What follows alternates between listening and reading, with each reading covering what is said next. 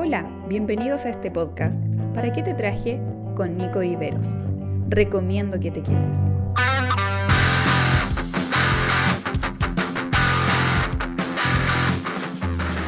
Hola a todos, bienvenidos. Sí, aquí estoy, aquí estoy, perteneciendo al grupo de los tantos que han comenzado un podcast en esta cuarentena. Hmm.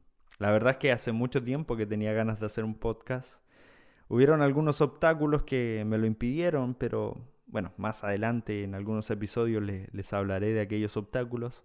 Pero aquí estamos. De hecho, debo confesar que cuando eh, empezó esto de la cuarentena, hubieron dos cosas que me propuse hacer eh, que para mí eran una locura, que para mí eran eh, casi un sueño, el decir, wow, eh, si no los cumplo ahora, no los voy a cumplir nunca. Así que eh, miré este, este tiempo de cuarentena, donde había mucho tiempo libre, donde había que matar el tiempo, y dije, si no lo hago ahora, no lo voy a hacer jamás. Y, una, y una de esas cosas era el raparme, el, el dejar eh, mi cabeza sin ningún cabello, el quedar pelado. Eso, esa era mi idea, lo que quería. Y bueno, los que me siguen en Instagram o en mis redes sociales pueden, eh, pudieron darse cuenta que hace una semana lo hice. Eh, ya, ya me está creciendo el pelo, pero fue un desafío que lo disfruté, la verdad, me gustó. creo que lo volveré a hacer. Eh, recibí muchos comentarios al respecto, eh, algunos se burlaban, otros eh, me criticaban, me decían, ¿cómo lo hiciste? ¿Por qué? ¿Por qué? otros me felicitaban, la verdad es que mm, me, reí mucho también con algunos comentarios, así que muchas gracias por, el apoyo. y, bueno, lo segundo que, que tenía ganas de hacer era justamente esto, un podcast. Eh, y ustedes preguntarán, ¿por qué un podcast y no otra cosa más, más interesante? Bueno, la verdad eh, es que siempre me ha gustado esta plataforma. Eh, si bien Instagram o, el hacer tutoriales en YouTube o, el tener una plataforma que, que otros te puedan ver, puede ser más llamativo. Para mí esto de los podcasts me gusta porque bueno, los que me conocen saben lo, gusto que tengo por la radio. Me encanta la radio.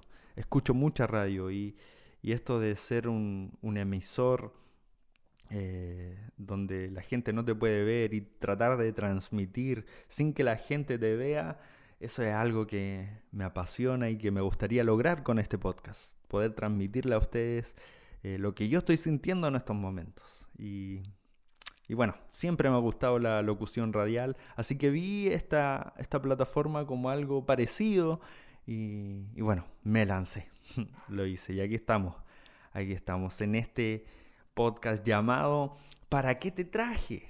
¿Sí? Los futboleros ya seguramente se orientaron y, y, y saben o reconocen esta frase, ¿sí? Pero antes, antes de explicar el porqué de esta frase, quiero eh, agradecer a algunas personas que han hecho posible eh, todo esto. ¿sí? Quiero agradecer a Juan Sáez, que me ayudó con el diseño, con, la imagen, con esa carátula que ustedes ven. Eh, bueno, Juan Sáez fue el, el creador de todo eso. Gracias, amigo. Que el Señor te bendiga mucho. Tienes un don espectacular, ¿sí? Eh, también quiero agradecer a Juan Guillermo, que fue el encargado de, hacer esta introducción musical en el inicio y, bueno, en el final también van a poder escuchar un pedacito de lo que él hizo. Así que muchas gracias amigo, de verdad te las mandaste. Eh, es un estilo de música que me gusta mucho, además el, rock alternativo. Así que eh, muchas gracias, genio.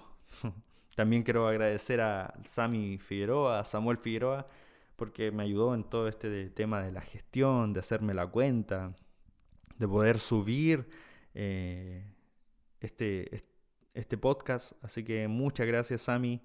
Eh, también algún día te voy a tener acá, sin duda. ¿Ya? Prepárate. Y bueno, por supuesto, no puedo dejar de agradecer a la persona que fue mi, mi gran impulso, mi catapulta. Eh, la persona que me dijo, tú tienes que hacerlo, eh, tienes, tienes que lanzarte, este es un momento que tienes que aprovecharlo y bueno, gracias a mi esposa por su motivación.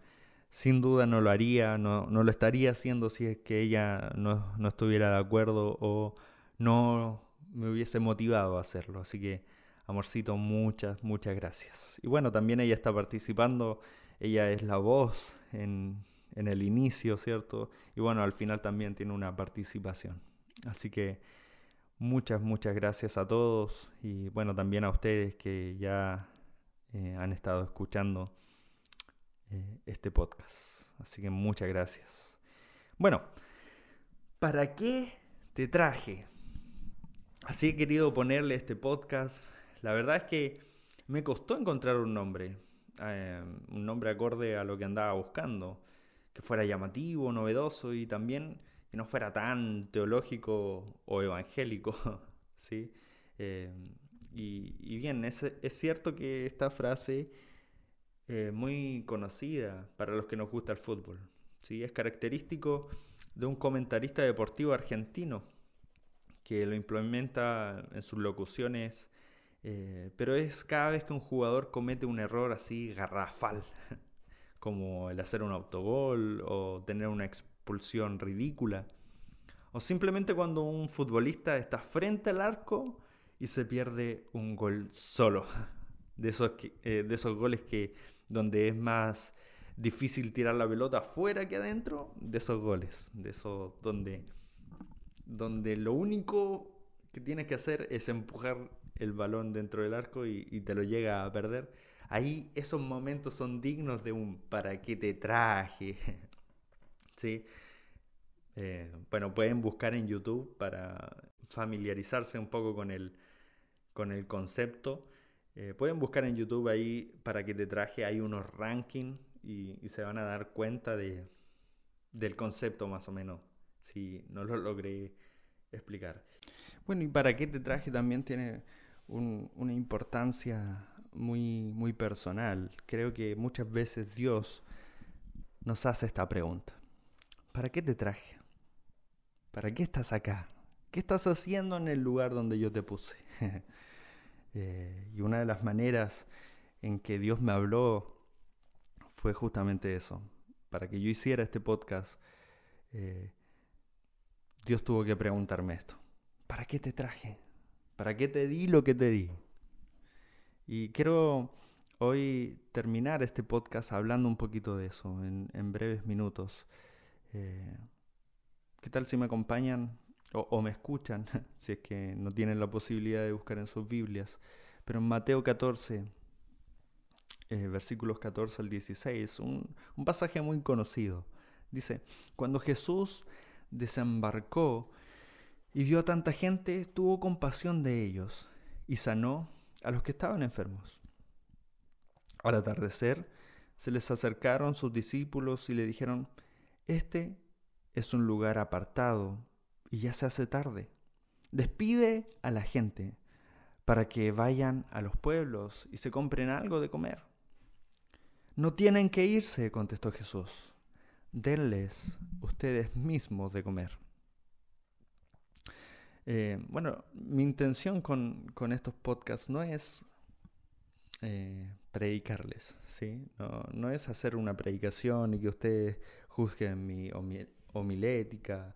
No, mi intención es más que nada poder desarrollar eh, algún concepto bíblico de la manera ojalá más clara posible sin salirme obviamente de lo correcto bíblicamente o, sin, sin, decir herejías, ¿cierto?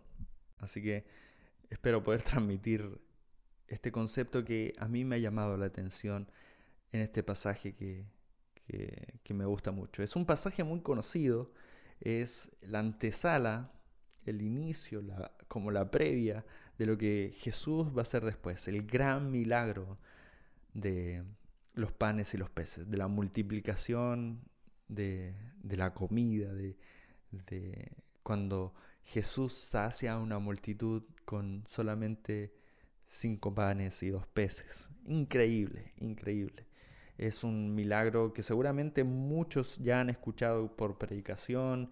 Eh, tal vez sea uno de los milagros más predicados junto con, no sé, el ciego em, Bartimeo o junto con, con la resurrección de Lázaro. Seguramente son de los milagros más populares donde muchos quieren predicar de eso. Es un pasaje fácil de, interpretar, pero también tiene mucha riqueza bíblica, mucha esperanza, tiene mucha, em, eh, mucha, ¿cómo, decirlo? Tiene mucho poder este, este pasaje, ¿sí? Y es por eso que es tan famoso, es por eso que se habla tanto del poder de Jesús, se habla tanto de la prosperidad que Jesús entrega, eh, eh, la abundancia en que Jesús hace sus milagros. Em, y, la verdad es que hoy quiero rescatar algo que muy pocas veces se predica o, muy pocas veces se ha tomado en cuenta. ¿sí? Y es la responsabilidad de sus discípulos. Eh, una responsabilidad que, que sin duda tú y yo la tenemos, pero que tal vez no nos hemos dado cuenta aún. ¿sí? El verso 16, Jesús les dice, no tienen que irse, porque recordemos que eh, los discípulos habían encontrado una solución y su solución era que Jesús los echara, los echara a todos. Y, Jesús le dice, no tienen que irse, esa no es la solución. Denle ustedes mismos de comer, esa es la solución. Saben, esto de, que sus discípulos quisieran eh, echar a la gente, eh, no es nuevo. De hecho, es algo casi monótono de sus discípulos.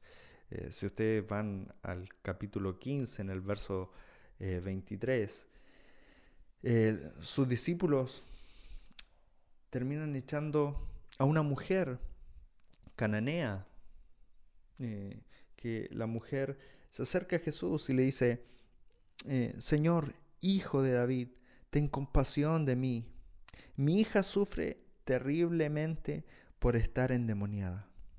Y el versículo 23 dice, Jesús no respondió ninguna palabra. Así que sus discípulos se acercaron a él y le rogaron, despídela, porque viene detrás de nosotros gritando. Eh, se vuelve a reiterar, la solución de sus discípulos es echar a la gente despedirla, porque las molestaba, molestaban sus gritos. y no tan solo ahí, sino que en, Mateo eh, capítulo 19, versículo 13 dice, llevaron unos niños a Jesús para que les impusiera las manos y orara por ellos.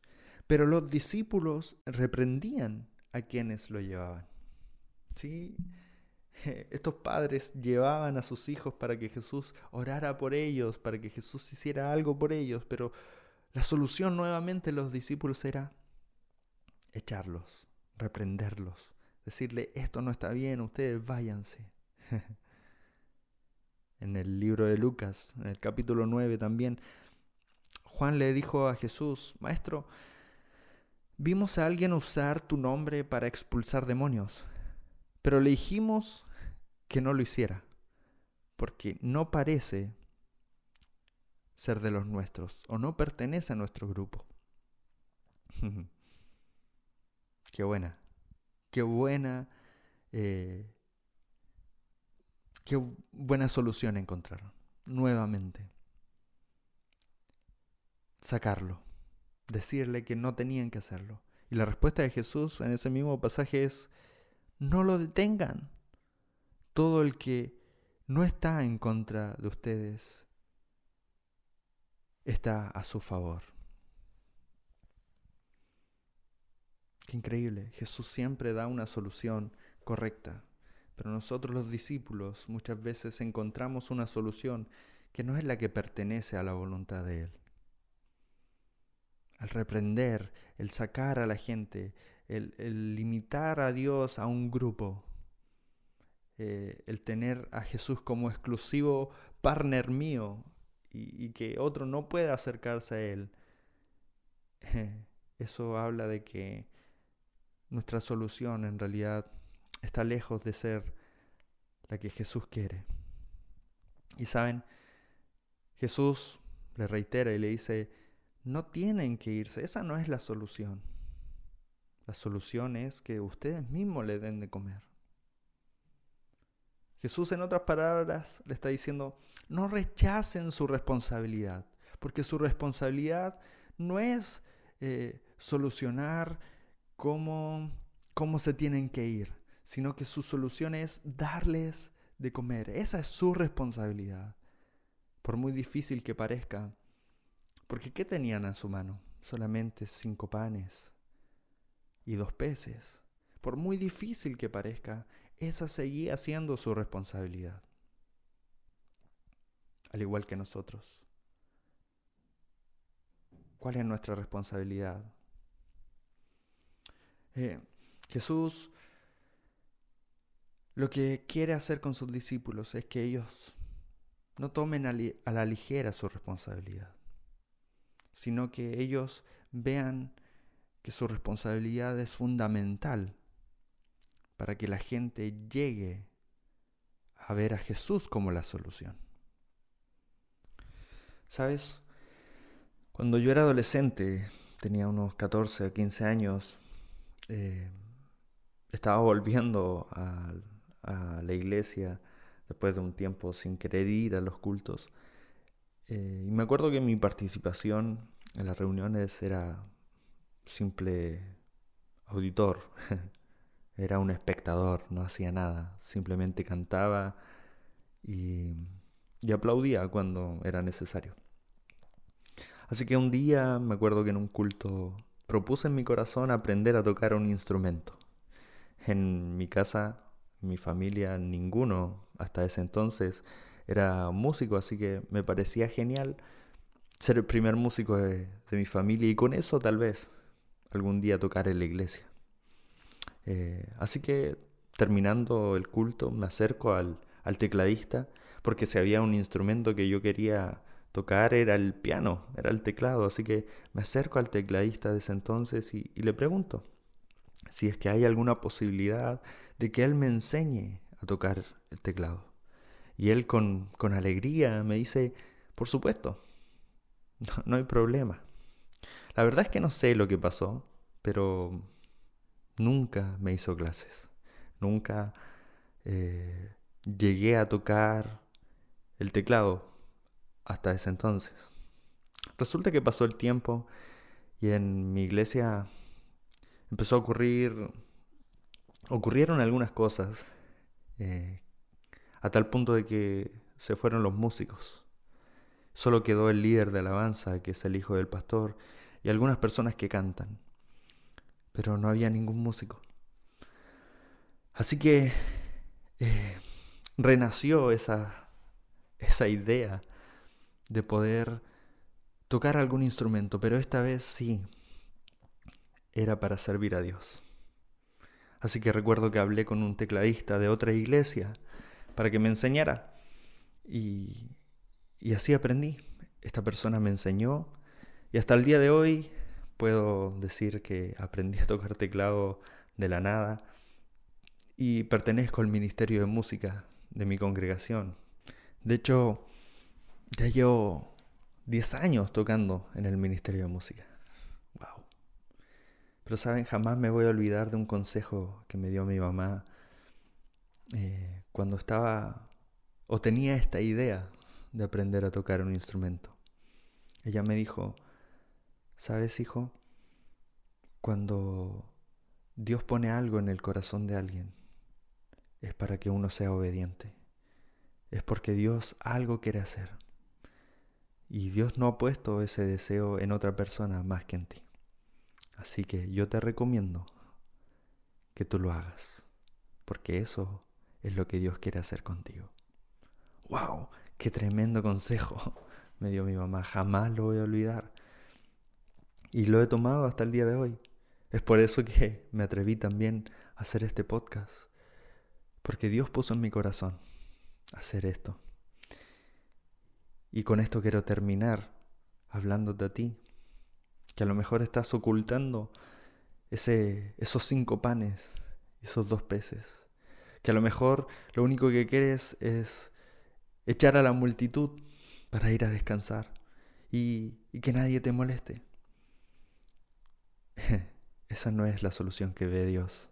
La solución es que con lo que tú tienes, con eso que a lo mejor es poco para ti, con eso que a lo mejor que tú sientes que no va, no va a servir de nada, con eso Dios te quiere decir, alimenta a esta multitud. Por muy poco que sea, aunque sean cinco panes y dos peces, por muy poco que sientas que lo que tienes en tus manos es, déjame decirte que eso poco es suficiente para saciar a una multitud. Que Dios te bendiga. Este ha sido el primer capítulo. Gracias por acompañarme. Eh, nos encontramos la próxima semana. Un gran abrazo. Esperamos que este podcast haya sido de bendición a tu vida. Nos encontramos en un próximo episodio. No te lo pierdas.